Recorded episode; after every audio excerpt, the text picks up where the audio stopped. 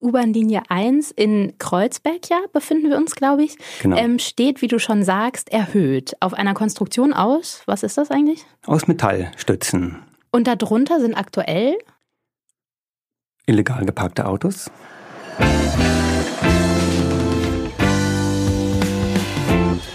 Stadt in Bewegung, der Podcast von WeShare mit Anna Schunk. Hi, mein Name ist Anna Schunk. Ich bin Journalistin, beschäftige mich mit Nachhaltigkeit und sage herzlich willkommen zu Stadt in Bewegung. Dies ist ein Podcast, in dem ich mich mit Menschen treffe, die sich damit befassen, wie wir alle gemeinsam in der Stadt besser leben können. Heute sprechen wir mit Matthias Heskamp von Radbahn. Radbahn soll es möglich machen, dass man unter der Berliner Hochbahnlinie U1 Fahrrad fahren kann. Das ist eine Idee, die zu Recht auch über Berlin und sogar Deutschland hinaus auf riesiges Medienecho stieß und unter anderem mit dem Bundespreis Ecodesign ausgezeichnet wurde. Hallo Matthias, schön, dass du da bist. Hallo, schön, dass ich hier sein kann. Zu Beginn ganz klassisch, äh, magst du einmal sagen, wer du überhaupt bist? Ja, gerne. Ich bin Matthias, bin Architekt, habe für einige Büros gearbeitet, bis es mich mehr und mehr juckte, etwas Eigenes auf die Beine zu bringen. Und zwar etwas, was mich sehr bewegt, das ist die Stadt und der menschliche Maßstab in der Stadt. Und mit dem Projekt Radbahn, und das entstand quasi über einen Zufall in einer Zusammenarbeit mit einem Freund von mir, der diese Idee hatte, bin ich plötzlich genau in der Position, wo ich quasi Stellstrauben für Stadtgestaltung drehen kann. Jetzt bin ich Vorsitzender des Vereins Paper Planes e.V., gemeinnützig, und wir entwickeln gerade einige Projekte, die alle einen ähnlichen Charakter haben wie Radbahn Berlin, welches ja zumindest in Berlin schon sehr bekannt geworden ist. Ich habe ja schon ein bisschen was erzählt, aber vielleicht kannst du noch einmal beschreiben, was ist Radbahn und warum ist das so wichtig? Warum brauchen wir das so dringend? Inmitten von Berlin, jetzt inmitten von Berlin, vom Zentrum Kreuzberg, Friedrichshain, Schlesisches Tor bis hin zum Zoologischen Garten im Westen. Eine, eine tolle Achse. In diesem Fall eine U-Bahn, die gar nicht U-Bahn ist im Sinne von Untergrundbahn, sondern unabhängige Bahn. Sprich, Stimmt. Aufgeständert, damals die Idee von Siemens, um den Raum unten drunter nutzen zu können. Das muss man vielleicht ähm, beschreiben für Leute, die nicht aus Berlin sind. U-Bahn-Linie 1 in Kreuzberg, ja, befinden wir uns, glaube ich, Genau. ähm, steht, wie du schon sagst, erhöht. Auf einer Konstruktion aus, was ist das eigentlich? Aus Metallstützen. Und darunter sind aktuell Illegal geparkte Autos illegal geparkte Autos und es könnte ein legaler Radweg entstehen, ja. zum Beispiel. Und teilweise überwiegend ungenutzt, ungepflegt, nicht beachtet. Teilweise auch legal geparkte Autos.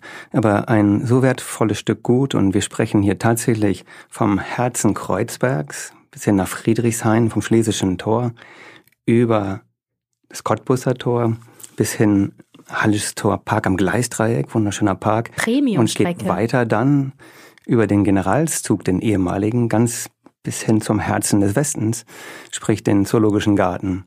Und diese Premiumstrecke ist derzeit, wie gesagt, unten unter der aufgeständeten Bahn quasi ungenutzt. Stehen da ungenutzt nur Autos rum oder gibt es schon irgendwas anderes? Gibt es da irgendwie einen Grün oder mal einen Wochenmarkt oder so? Oder ist das wirklich nur Auto, Auto, Auto? Da gibt's den Bürgermeister. Und ich glaube, den Bürgermeister, Oh, oh, den kriegt ihr nicht weg. den wollen wir auch nicht weg, denn wir wollen ganz viele Bürgermeister dieser Art und schillernd und bunt und betrieben von vielen unterschiedlichen Menschen, denn darum geht's. Es geht gar nicht so sehr darum, dass man jetzt nur dort Rad fahren kann, sondern was jetzt eher so ein trennendes Element ist. Interessant ist, der Verlauf ist gerade exakt auf der alten Akzisemauer, der Zollmauer von damals. Wow. Deswegen so viel Platz, deswegen Cottbusser Tor, Hallisches Tor. Sprich, und diese Mauer, die damals ja peripher am Rande war, mittlerweile ist Berlin gewachsen. Nicht von den Einwohnerzahlen, aber von der Fläche. Und es ist leider ein trennendes Element. Und, Und wenn wir- Trennung? Ja, und wenn wir stellen uns gerade vor, dass dort ganz, ganz viel Leben äh, stattfinden wird. Der Raum ist da, also neben Radfahrern. Natürlich auch die Infrastruktur drumherum, alles, was dem Radfahrer gefallen würde. Was könnte das sein? Ich habe, ähm, du bist hier reingekommen mit vielen Skizzen, die wir natürlich leider im Podcast nicht zeigen können. Ähm, aber ich sehe dir schon an, bei all deiner Begeisterung für das Projekt kannst du uns bestimmt genauso gut bildlich beschreiben, wie das aussehen könnte. Ich stelle mir das lebendig und grün vor und du sagst auch wirklich mit, mit Gastroangeboten? Genau. Beschreib Stelle mal. sich vor, ein, ein langer Tag, so wie heute, heißer Tag, komme verschwitzt aus dem Büro und fahre diese Radbahn entlang und rechts haben wir, wenn wir jetzt vom Herzen des Westens kommen, den Kanal, den wunderbaren Kanal, der auch, ich sage eigentlich ungenutzt dort, immer noch Kanal ist. Früher hatte er eine Funktion. Und da mal kurz hineinspringen, die, die Füße äh, kalt machen, sich erfrischen, dort Eis essen, anhalten. Ja, aber auch einen Kaffee trinken, klar. Oder welches Getränk auch immer, irgendwie erfrischt. Und dann ist es ja nun so, dass gerade das Fahrrad quietscht. Das wird dann natürlich gleichzeitig repariert. Ach, es Klar. gibt sogar Servicestationen. Ja, das äh, sind ja nicht wir, die wir diese dorthin stellen wollen, sondern das wird so ein natürlicher Motor sein. Wir sagen, diese Fläche nutzt sie doch, Berliner, Anrainer, idealerweise Anrainer und weniger die von draußen auf Berlin stürzen und glauben, da ist Geld verdienen zu müssen. Darum geht's nicht, sondern um die Anrainer und ihnen zu sagen, hier ist städtischer Raum, es ist relativ breit, wir können ihn begrünen, wir können ihn interessant machen, beginnt doch einfach. Und da haben wir so mehrere kleine Ideen einfach in diese Skizzen hineingemalt, die alle im Grunde genommen so kleine Teaser sind, so Gedächtnis- oder Ideenaufmacher.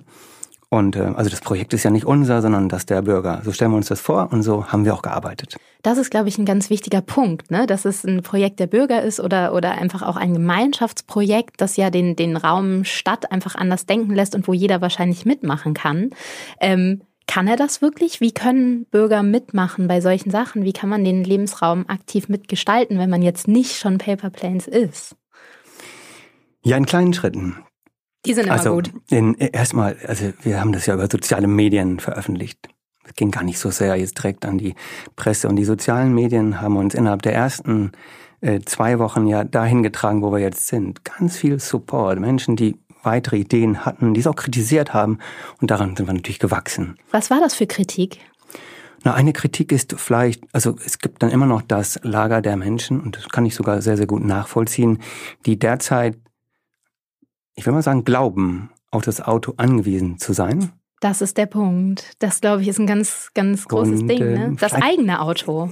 Das eigene Auto, und darüber sprechen wir wahrscheinlich gleich noch, Das könnte sein. und, und wie wir das so sehen. Mhm. Und ich kann das sogar verstehen, wenn das Alternativangebot nicht gut genug ist, er es auch noch nicht probiert hat, auch noch nicht gelockt wurde mit einem tollen Angebot, dann wird er erstmal sagen, ich bin das so gewohnt und man nimmt mir jetzt einen wichtigen Ort weg und wie soll ich das leisten? Jeder von uns ist schon mal mit dem Auto hier in Berlin unterwegs gewesen und weiß, wie schwer das jetzt schon ist. Aber dazu würde ich gleich auch noch mehr sagen. Sprich, die könnten sich beschweren und andere sagen vielleicht, ja, an anderer Stelle könnte man noch viel schöner Rad fahren. Warum nicht schon am Kanal? Das war übrigens meine präferierte Route, gleich als Mhm. ich nach Berlin kam vor acht Jahren. Warum nicht direkt am Kanal? Wunderbar im Grünen, von West nach Ost. Geht ja auch, vom Zoo quasi. Aber- Äh, bis zum, aber wir haben uns überlegt, diese Strecke ist noch wichtiger, weil so viele Menschen entlang der Strecke wohnen und weil sie gefährlich ist. Ja, und, wir das könnte so bewiesen, eine dass- Tangente werden, oder? Entschuldigung, dass ich dich unterbreche. Es hat nicht ähm, die Radbahn auch ganz andere Qualitäten als so ein gängiger Fahrradweg durch die vielen Kreuzungen oder habe ich es falsch verstanden? Tangente ist ein schönes Wort, wir benutzen das auch. Denn es ist ja einiges passiert in Berlin und ich glaube, wir haben auch einen kleinen Anstoß dazu geleistet, auch ganz konkret. Denn irgendwann wurde eine Studie gemacht zu Radschnellwegen, wie bringen wir denn die Menschen aus der Peripherie in die Stadt? In der Stadt fahren von jetzt unglaublich viele Menschen Fahrrad und weniger Auto. Aber aus der Peripherie reinkommend braucht man gute Radwege. Sprich die Radschnellwege, werden gerade in Berlin geplant, gebaut, auch mit Bürgerversammlungen irgendwie weiterentwickelt. Und wir sagen, dockt euch doch an, kommt an diese Radbahn und verteilt euch in der Stadt. Lasst es ein Radboulevard werden, ein, ein Spaßmachkorridor, an dem ganz, ganz vieles passieren kann. Äh, Und äh, so, so funktionieren wir. Das heißt also, dass das Konzept Stadtverkehr mit Auto ist heutzutage eigentlich überholt. Ja, weil es nicht mal die Freiheit bedeutet. Ich gebe mal ein Beispiel. Ich rede jetzt von Stau. Städten. Und Ja. zwar sind es, letztes Jahr war es noch München mit 49 Stunden im Durchschnitt eines jeden Menschen pro Jahr. Das ist mehr als eine Woche, die wir stehen. Und die vielen Leute, die gar nicht Auto fahren, spielen da nicht rein. Das heißt, der durchschnittliche Autofahrer steht dann noch mehr, vielleicht zwei oder drei Wochen, die man natürlich gerne vielleicht woanders verbringen möchte. Das wäre dann echte Freiheit. Das wäre echte Freiheit. Und dann äh, gibt es weitere Faktoren, wie ich bewege mich in der Stadt. Und jetzt möchte ich mal eine Zahl in den Raum werfen hier.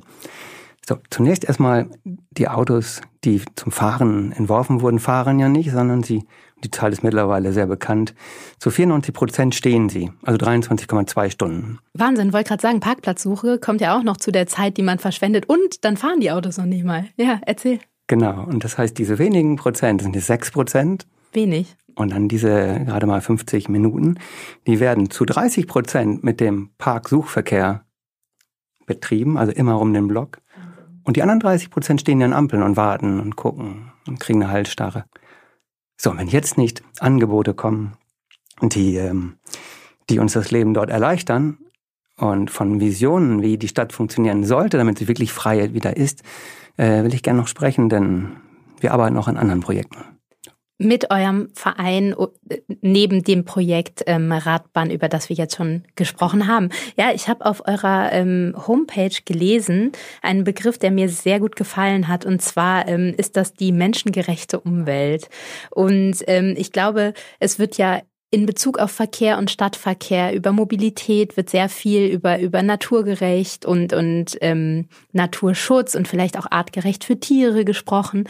Aber unsere eigene Art, ganz bescheuert gesagt, nämlich wirklich unseren eigenen Lebensraum, verlieren wir, glaube ich, ganz oft so ein bisschen äh, aus den Augen als Menschen, weil wir, wir vergessen, dass es unser eigener Lebensraum ist, den wir voll machen mit äh, Parkplätzen, die die Freiräume füllen. Und so ist das ein bisschen das, was euch antreibt, diesen, diesen, ja, unsere, unseren eigenen Lebensraum wieder auch ins Bewusstsein zurückzurufen des Stadtmenschens? Das ist der Punkt, an dem wir arbeiten, der uns motiviert ist, auch weiter zu arbeiten und sehr ehrenamtlich in, in den Tag hineinzugehen. Herr Knoflacher, also ein Professor aus Österreich, hat mal gesagt, dass das Insekt dem eigentlichen Menschen näher steht als der Autofahrer. Denn der Insekt würde nimmer zulassen, dass seine eigene Art irgendwann ja, kleiner wird. Oder würde nimmer zulassen, dass die Kinder oder so es schlechter haben als die, die derzeit äh, leben. Der Mensch hat das ein bisschen vergessen und äh, blendet das auch gerne aus, weil man immer noch glaubt, es sei die Freiheit. Und jetzt kommt's. Ich bin der Meinung, es gibt unheimlich viele Möglichkeiten, es besser zu machen. Ohne gelernt zu haben vom Papa, Mama, dass man in das Auto sich schwingt und, und äh, es immer wieder gesagt bekommen habe, dass das so die große Freiheit wäre, dann würden wir uns doch die Stadt ganz anders vorstellen. Glaube ich, als, als Kind würde man das anders skizzieren. Ja, wären das Städte, in denen viel gespielt wird. Also der Mensch, was braucht er? Er braucht Liebe, er braucht Anerkennung, er braucht Gesundheit und Sicherheit. Und wenn wir darauf die, die Welt aufbauen und besonders die Städte neu konzipieren, dann sehen die so ein bisschen so aus, wie du es gerade gesagt hast. Und derzeit arbeiten wir an einem Konzept, das genau darauf wieder Lust macht, also tatsächlich all das ausblendet, was wir glauben, es sei so Status quo, das müssen wir haben. Es macht Lust auf diesen menschlichen Maßstab. Und Herr Jan Gehl, das ist ein Urbanist aus Kopenhagen, hat das unheimlich gut in seinem Buch Städte für Menschen zusammengeschrieben. Mhm. Aber sehr wissenschaftlich. Er hat genau überlegt, was braucht der Mensch, um sich gut zu fühlen, um nicht, langweilig, äh, um nicht gelangweilt zu werden und sagt, wie weit kann denn der Mensch schauen? Was kann er hören, schmecken, riechen? Wann wird er gelangweilt? Was muss in der Stadt passieren? Und wenn wir darauf antworten, dann sehen Städte sehr, sehr schnell ganz anders aus. Lieber Matthias, ähm, wie würde für dich eine umsetzbare Stadt der Zukunft aussehen? Also gar nicht so mittel- bis langfristig, sondern so als, als nächsten Step. Was ist da so deine Vision dafür? Dass wir näher wieder hinkommen zu diesem menschengerechten Lebensraum in der Stadt. Wir gehen wie folgt dran. Also ich sagte schon, es dreht sich alles darum, eine, eine Stadt wieder so zu bauen, dass es diese Bedürfnisse, die eigentlichen Bedürfnisse des Menschen wieder anspricht. Ein bisschen vergessen. Wir haben sie zwar noch in uns, aber werden überblendet durch den Status quo der derzeitigen Städte. So viel sagen, aber es ist möglich. Und ähm, was wir mit unserem neuen Projekt gerade machen, ist, wir analysieren die Stadt, gerade bestehende Städte. Also neue Städte kann man ganz klar wieder auf den Menschen zuschneiden. Da gibt es auch tolle Beispiele bereits. Aber ich glaube, die Mehrzahl der Menschen lebt in bestehenden Strukturen. Genau, und ähm, entwickelt sich da ja auch immer so ungern raus, weil ein bisschen Befürchtung vor Veränderung tragen wir ja auch alle in uns. Oh ja, genau. Und es geht darum, wie man nicht den Menschen das schmackhaft machen kann. Also erstmal sagen wir, im Grunde genommen leben Menschen ja gar nicht so sehr in Städten, sondern in dem, in Berlin sagt man Kiez. Ja. Psychologisches Ding. Da fühlt man sich wohl. Idealerweise fühlt man sich wohl und verbunden und hätte auch Lust, dort mehr irgendwie Zeit zu investieren. Also schauen wir in Kieze. Mhm. Also erstmal die Stadt wird, äh, in der Zukunft wird es eine sehr funktionierende Mobilität geben, die genau das nicht mehr zulässt, von dem ich gerade gesprochen habe. Die Sinnlosigkeit des stehenden Autos, des Parksuchverkehrs. Und denken wir uns jetzt gerade die 94 Prozent und die anderen 30 plus 30 mal weg, dann fahren ja gar nicht mehr so viele Fahrzeuge. Jetzt denken wir uns das mal öffentlich. Das heißt, an den Hauptadern in der Stadt, hier ist der Cottbuser Damm und dann ist es die, ähm, sind es unterschiedliche große Achsen von damals. Wenn dort ja der öffentliche Verkehr wunderbar funktioniert und in Zukunft sind das auch Autos, aber die tatsächlich kleine Kapseln, die wie Perlen aufgereiht hintereinander fahren, das ist jetzt schon die Vision des selbstfahrenden, aber geteilten Autos. Du bist nicht mehr bei kurzfristig, du bist bei mittelfristig mit der Kapsel. Aber das, ähm, das, das, du hast gerade gesagt, des selbstfahrenden und auch geteilten Autos. Beginnt mit dem geteilten. Ja. Und das ist, glaube ich, gerade der wichtigste Anstoß, so sehen wir das von unserem Verein, um einen kleinen Mindshift vieler Menschen hervorzurufen. Weg von diesem Individual. Ähm, ja, man möge das Verkehr. Auto besitzen, wenn es wirklich geliebt wird als Objekt, was man gerne wäscht und so weiter und was man dann am Wochenende vielleicht mal ausfährt. Da sehe ich noch so die, die Liebe zum Objekt. Aber rein funktionell in Städten macht das einfach keinen Sinn mehr und es wird auch teuer werden in Zukunft. Also, wenn die Angebote so attraktiv werden, und es geht ja gerade los in Berlin, und diese Angebote werden so attraktiv werden, dass Menschen, wenn sie ihr Auto mal in die Werkstatt gebracht werden, alternativ, naja, in der Not nehme ich mal ein Teilauto, dann merken sie, Olla, es steht vor meiner Tür, ich bin ruckzuck am Ziel, ich zahle auch keine Parkgebühren mehr, ich muss es auch nicht reparieren, jemand kümmert sich drum. Und es kostet in Zukunft immer weniger, weil das Teilauto ja tatsächlich geteilte Kosten bedeutet. Das wird auch nicht teuer werden. Ist das denn auch die Voraussetzung für Projekte wie Radbahn zum Beispiel, dass ähm, Carsharing oder öffentliche ähm, genutzt werden? Weil ansonsten gibt es ja vielleicht dann doch wieder ein Platzproblem. Oder wo sollen wir hin mit den ganzen legal oder illegal geparkten Autos, die jetzt unter der U1 rumstehen? Wo werden die sein? Das ist genau der Punkt, denn über diese Entwicklung und die Shared Economy, die geht gerade in, besonders in Amerika durch die Decke. Viele Menschen werden viel Geld damit verdienen und mhm. andere werden Geld damit sparen. Deswegen lässt sich das nicht aufhalten. Aber es sorgt dafür, dass tatsächlich die Ressourcen der Stadt frei werden. Unter anderem wird sich dann auch das immer noch sehr diskutierte Problem der Autos, die jetzt unter diesem Dach stehen, unter dem denkmalgeschützten Dach in Berlin, dann einfach keinen Sinn mehr machen und gar nicht mehr gebraucht werden. Denn die werden entweder immer in Bewegung sein, wenn sie selbstfahrend sogar sind. Sie werden geteilt werden. Die ersten Konzepte gibt es hier schon in Berlin. Das äh, verspricht halt Folgendes, dass wenn wir sagen, dass diese vielen geteilten Autos und der öffentliche Nahverkehr in den Hauptachsen fährt, dann wird ja Platz frei in den Nebenstraßen. Und was wir mit unserem Verein machen wollen, ist sagen, hier auf den Hauptachsen, wo Opernhäuser und Baumärkte stehen, da fahren Sie diese vielen bewegten Objekte. Aber in der Nebenstraße wird Platz frei und wir werden grüne Alleen dort machen, kleine Seen anlegen, so dass derjenige, der in Zukunft sagen wird, obwohl es so günstig ist, sich schnell zu bewegen, werde ich trotzdem die Alternative nehmen, in der frei gewordenen Straße mich auf Fahrrad setzen, auf das Skateboard stellen, zu Fuß gehen und quer durch Berlin, idealerweise mit ganz wenigen Autos in der Konfrontation unterwegs sein. Und dann gehen wir sogar noch weiter. In der dritten Kategorie der Straße, da sind noch kleine Bäckerläden und, und, und vielleicht ein Tischler. Da fährt eigentlich gar kein Auto mehr. Da kann ich Hüpfkästchen malen. Ja, genau. Da sind die Hüpfkästchen angesagt. Und in der vierten Kategorie, da sagen wir, das ist der Interhof, der auf die Straße kommt. Da wird es wieder grün werden. Da wird man pflanzen, da wird man Nahrung auch produzieren und Tiere werden unterwegs sein. Und da muss man ja dann auch nochmal, also es ist eine super spannende Vision, finde ich. Und da äh, kriegt ja dann dieser Gedanke des Gemeinsams, also nicht nur der Flächennutzung, sondern auch des Flächenteilens, dann auch nochmal eine, eine neue Dimension und ergibt sich wahrscheinlich dann ganz natürlich in allerlei Sinne oder? Ja, da sprichst du mir aus dem Herzen, denn der soziale Aspekt, und ich bin der Meinung, dass Architekten und Stadtplaner eine ganz, ganz starke, auch Verkehrsplaner, soziale Verantwortung haben sollten. Wir wissen, dass es gerade hier und dort hakt und wie sorgen wir dafür, dass das Geld, was wir einzahlen in Krankenkassen, genug ist, um Leute zu pflegen. Und wir sagen, in dem Moment, wo man den, den Straßenraum wieder den Menschen gibt und sie sich treffen lässt, also statt über Aufzüge anonym in die Wohnung kommen, gehe ich jetzt über die Straße, die aber bespielt wird von dem Nachbarn, der dort eine kleine Aktivität hat, der dort pflanzt. Man wird sich, ohne dass man es forciert, treffen und sagen, oh Mann, ich kann ja auf dein Kind heute Abend aufpassen, weil du willst ja ins Theater und wenn du mir den Einkauf machst, weil mir geht's gerade schlecht, ich kann nicht mehr. Das wird automatisch geschehen. Dieses automatisch, was du ansprichst, finde ich, finde ich ganz spannend, ist automatisch auch das Einzige, was funktioniert, weil Leute sich immer bevormundet fühlen, gerade in Sachen Mobilität, glaube ich auch, wenn man ihnen vermeintlich etwas aufzwingt. Also müssen sie da selber hinkommen durch schlaue Projekte? Wir sind ganz, ganz klar positioniert gegen eines, ich entscheide, wie die Stadt funktionieren sollte und wie sie gut ist. Wir sind der Meinung, dass über, über kleine Angebote, über Teaser, über Bonbons, über Appetithäppchen ein bisschen geben, natürlich immer ein bisschen nehmen.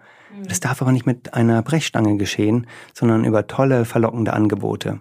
Ich gebe mal ein Beispiel. Nicht vielleicht sind es drei Leute, die sagen, ich brauche das Auto nicht mehr und denen würde man die Chance geben, na gut, dann darfst du deinen Parkplatz jetzt mit Gemüse bepflanzen. Das wird er machen. Das ist nur ein kleines Beispiel. Oder ich stelle eine Bank auf die Straße und schon treffen sich Leute. Eine Bank, die nichts mit einem Café zu tun hat. Wenn dem dann so ist, dann kann letzten Endes auch der SUV dann daneben stehen, ähm, bis dann alle sozusagen so weit sind. Verstehe ich das richtig, dass ihr ähm, auch auf so eine Mischkalkulation setzt. Sowohl was ähm, das, das Ankommen in diesem ja naturnäheren, geteilten, gelebten City-Gedanken, als auch was wirklich die Verkehrswende angeht. Die soll möglichst passieren, gar nicht, äh, indem wir sagen, okay, alle fahren jetzt Fahrrad oder alle teilen sich jetzt Autos, sondern öffentliche kommen auch dazu. Man darf eigene Autos natürlich behalten. Also ist es so ein, so ein Mischding, was erstmal funktioniert? Ich glaube ja, dass die Richtung gehen wird. Es liegt einfach daran, dass die Probleme gerade öffentlich so diskutiert werden, dass sie oft nicht beim Abendessen irgendwie in der Familie diskutiert werden, weil sie plötzlich auch die Menschen persönlich betreffen. Man darf vielleicht nicht mehr, weil jetzt gerade hier und dort was gerettet werden muss. Sprich, noch vor fünf Jahren wurde darüber nie diskutiert. Jetzt wird darüber diskutiert. Und ich glaube, das liegt auch daran, dass im Moment nicht nur Probleme größer werden, oder die werden ja nicht größer, sie werden einfach, glaube ich, gerade bewusst wahrgenommen. Bewusster, das glaube ich auch, ja. Ja, aber, aber gleichzeitig gibt es gerade Angebote. Hm. Und ich sage, das Internet und das Telefon vor 20 Jahren, 25 war eine große Revolution, also nach der industriellen wiederum davor. Aber die große dritte kommt jetzt erst, wo man mit dem Vernetzen gesagt, über das Telefon plötzlich alle Ressourcen auf dieser Welt plötzlich entdeckt und sagt, das brauche ich gar nicht, gebe ich an andere. Und das Vernetzen wird so einfach, so spannend werden, dass man sagt, oh ja, das macht einfach keinen Sinn mehr. Mhm. Und auch nochmal, das geht nicht über Gewalt, das geht nicht, dass plötzlich über ein Verbot ist, aber ich glaube schon, dass es immer so ein bisschen ein Geben und Nehmen ist. Aber ich befürchte, wenn man jetzt eine radikale Politik machen würde, wo es heißt, ab jetzt ist das alles nicht mehr möglich, würde so viel Groll und Gram in, den, in der Menschenköpfe entstehen, mhm. dass so eine so eine Gegenhaltung entsteht und die darf man, glaube ich, nicht produzieren. Bin ich deiner Meinung. Ähm, mein Lieblingszitat äh, für immer ist, auf den erhobenen Zeigefinger folgt der Mittelfinger. Und ich ah, glaube, ah, ja. das passt auch hier. Also ähm, stimme ich dir total zu. Ähm, und wo du aber gerade Politik gesagt hast, es braucht ja trotzdem ja wahrscheinlich nicht nur uns, die wir sagen, wir fänden das toll, oder Bürger, die mitmachen wollen. Welche Stellschrauben braucht es politisch, wirtschaftlich oder wer muss sich bewegen, damit sich etwas bewegt hier in Berlin? Oder auch deutschlandweit und global? Ich, ich würde mir wünschen, dass Politiker viel mehr von Möglichkeiten reden, von Chancen, die sich jetzt gerade ergeben. Ich gebe mal ein Beispiel, ja, dass neue Arbeitsplätze entstehen werden rund um die Elektro- und Teilmobilität. Dass im sozialen Sektor, Pflegesektor Arbeitsstellen besetzt werden können von Leuten, die vielleicht in Zukunft nicht mehr Taxi fahren, weil es keinen Sinn mehr macht. Selbstfahrende. Und wenn man solche Chancen immer wieder darüber spricht und mit den Firmen zusammen etwas entwickelt, wäre das besser. Besser als immer zu sagen, das kostet aber Arbeitsplätze. Ehrlich gesagt habe ich mich gerade selbst erwischt, wie ich gedacht habe, oh mein Gott, dann können die nicht mehr Taxi fahren. Was ist mit den Arbeitsplätzen? Und ich bin natürlich selbst erklärter Gegner des, des Angstmachen. Mhm. Ähm, aber darüber haben wir noch gar nicht gesprochen. Wenn ähm, mehr geteilt wird, ähm, ja, und es, niemand mehr SUVs bauen muss, ähm, was ist denn dann mit so Arbeitsplätzen und so? Ähm, ich glaube, du hast mal gesagt, euer Ziel ist ja auch ausdrücklich nicht Autokonzerne zu verprellen, sondern sie zukunftsfit zu machen. Warum sind sie das nicht und wie können sie das werden? Ich, ich glaube nicht, dass, dass wir das schaffen könnten, ja, Konzerne fit zu machen, aber tatsächlich in dem, wie wir uns die Stadt von morgen, die Welt von morgen vorstellen, erhoffen wir uns, dass Konzerne Lust und Profit darin sehen, ein Mobilitätsangebot zu geben. Und zwar ganzheitlich. Und damit werden, denke ich mal, Konzerne auch Geld verdienen und dann quasi im Nebeneffekt auch einen guten Beitrag zur, zur Umwelt leisten. Und der, der Weg ist, glaube ich, beschritten. Die Technologie ist noch nicht ganz so weit. Deswegen glaube ich auch, dass Politiker nicht jetzt schon laut schreien, alles bitte jetzt in Elektromobilität, das rettet übrigens auch nicht die Welt. Und alles jetzt, die sind noch nicht so weit. Also versucht man immer im Status quo zu retten, was gerade ist. Aber ich würde gerne mit vielen Leuten sprechen. Es besteht eine Chance, in der Zukunft anders zu arbeiten, vielleicht weniger sogar zu arbeiten, mit dem gleichen Geld. Vielleicht können auch Roboter Geld verdienen, also die Geld produzieren im Bruttosozialprodukt. Aber dann wird mehr Zeit sein für das Soziale, für all die Berufe, die gerade nicht besetzt sind. Das finde ich spannend. Irgendjemand muss sich ja schließlich auch um den Hinterhofgarten im Kiez dann kümmern. Genau, und um die, wie gesagt, Nachbarn und die, wie auch immer. Mhm. Finde ich auch spannend. Warum glaubst du, dass äh, Berlin ein guter Ort ist, um mit all diesem zu beginnen oder um solche Projekte umzusetzen? Also ich bin nach Berlin gekommen und äh, tatsächlich, als ich, ich war zehn Jahre in Portugal, dann endete ein Projekt, ich bin nach Berlin gekommen. Ich wollte gar nicht so sehr nach Deutschland, ich wollte nach Berlin, weil es hier, glaube ich, unheimlich viele äh, Köpfe gibt, die hierhin streben, weil sie in Berlin immer noch so eine Nische sehen. Es ist noch nicht so teuer. Man kann auch noch mal drei Monate, äh, drei Wochen denken, ohne dass gleich was entstehen muss. Und deswegen ist es auch bei uns passiert. Deswegen glaube ich, dass Berlin da eine spannende Stadt ist. Politisch ist Berlin nicht immer so einfach. Ich mag vielleicht noch ganz kurz zum Schluss einen Ausblick geben. Was ist denn aus unserer Idee jetzt dieser Radbahn geworden? Er nimmt das Buch in die Hand. Es gibt nämlich auch Nachschlagewerke für alle, die es noch weiter interessiert. Ja, was ist daraus geworden? Genau, wir begannen gerade mit Skizzen, die wir übertrieben haben, wo wir gesagt haben, 80 Prozent fertig und Brücken haben wir angehängt und so weiter. Und dann haben wir ein Buch geschrieben, in dem wir eine Geschichte erzählen, wie sich Berlin entwickeln kann in den verschiedenen Bezirken. Mhm. Dann haben wir die Radbahn von neun seziert auf sieben Abschnitte. Da heißt es Nadelöhr, am Wasser, Spreeluft und so weiter und so fort. Sprich so Appetithäppchen. Und das hat funktioniert. Das plötzlich war es greifbarer, weil erstmal ist es super kompliziert, neun Kilometer in der Stadt, verschiedene Bezirke. So dass der Senat für Umwelt, Verkehr und Klima sich entschieden hat, eine kleine Studie zu machen, öffentlich ausgeschrieben, die untersucht, ist es möglich. Und dann haben wir begriffen, dass selbst anderthalb Kilometer dazu führen könnten, dass die Studie später sagt, teuer, an anderer Stelle besser, das kann ich sogar verstehen, aber es ist ja auch ein Zeichen, was wir hier setzen wollen. Also machen wir gerade vom Verein eine, eine, eine Initiative, wir haben sie bereits losgetreten, wir nennen es Reallabor. Reallabor? Genau. Mhm. Und zwar wollen wir nochmal tief reinschauen, was für Potenziale das hat zu Energie, Sicherheit, zu Kultur, Integration von Menschen, aber auch zu Fahrradbelägen können die auch interaktiv sein, können die sicher sein, recycelt sein, Licht. Und das wollen wir testen dann auf 200 Meter. Und zwar nicht im Hinterhof eines Betriebshofes etc., sondern mitten in Berlin, in Verlängerung eventuell der Wrangelstraße. Also sehr sichtbar auch wieder in Kreuzberg, ja. Genau, und das in zwei Jahren. Und wir schätzen uns gerade sehr glücklich, dass der Bund und gar nicht sogar das Verkehrsministerium, sondern das BMI uns unterstützt als nationales Projekt des Städtebaus. Und da fühlen wir uns wohl. Sind Städtebauer, denke ich mal, Stadtdenker. Mobilität ist ein Teil davon. Ich habe viel erzählt. Und jetzt haben wir Geld, um tatsächlich viereinhalb Jahre daran zu schrauben, entwickeln und jetzt mit den Bürgern dieses Testfeld zu machen. Mit den Bürgern finde ich, finde ich ein ganz, ganz schönes ähm, Stichwort. Wir haben uns gefragt mit dir heute, wie kann man die Stadt aktiv neu gestalten? Ähm, deine Antwort fand ich sehr schön, nämlich Schritt für Schritt und mit viel Spaß und vor allen Dingen gemeinsam. Und meine Abschlussfrage ist, wer aktiv gestalten möchte, in Berlin oder in einer anderen Stadt oder sogar auch ähm, im ländlichen Raum, wie kann er das machen? Ein, äh, eine Punchline zum Schluss, wie kann ich aktiv mitgestalten? Ja, wir haben uns Paper Planes genannt, ganz bewusst. Früher waren es Flugblätter. Eine Idee gehabt, ein bisschen Geld und habe sie tatsächlich in der Stadt abgeworfen aus Flugzeugen, dass sehr viele Menschen gleichzeitig etwas gesehen haben oder über Zeitungen. Und heutzutage haben soziale Medien eine riesige Macht. Ich glaube, eine Idee zusammenschreiben, kurz und knackig, sie sehr visionär, auch ein bisschen übertrieben machen, aber sie am Appetit machen lassen auf Zukunft und wenn das dann viral geht, bisschen ansteuern, das können ja die Profis, dann ist man sehr schnell sehr bekannt, so dass plötzlich Politiker auf einen zukommen und also wir sind jetzt unter Druck und wir müssen jetzt Entschuldigung, mal was leisten. Wie wird denn das funktionieren? Und so hat es bei uns geklappt.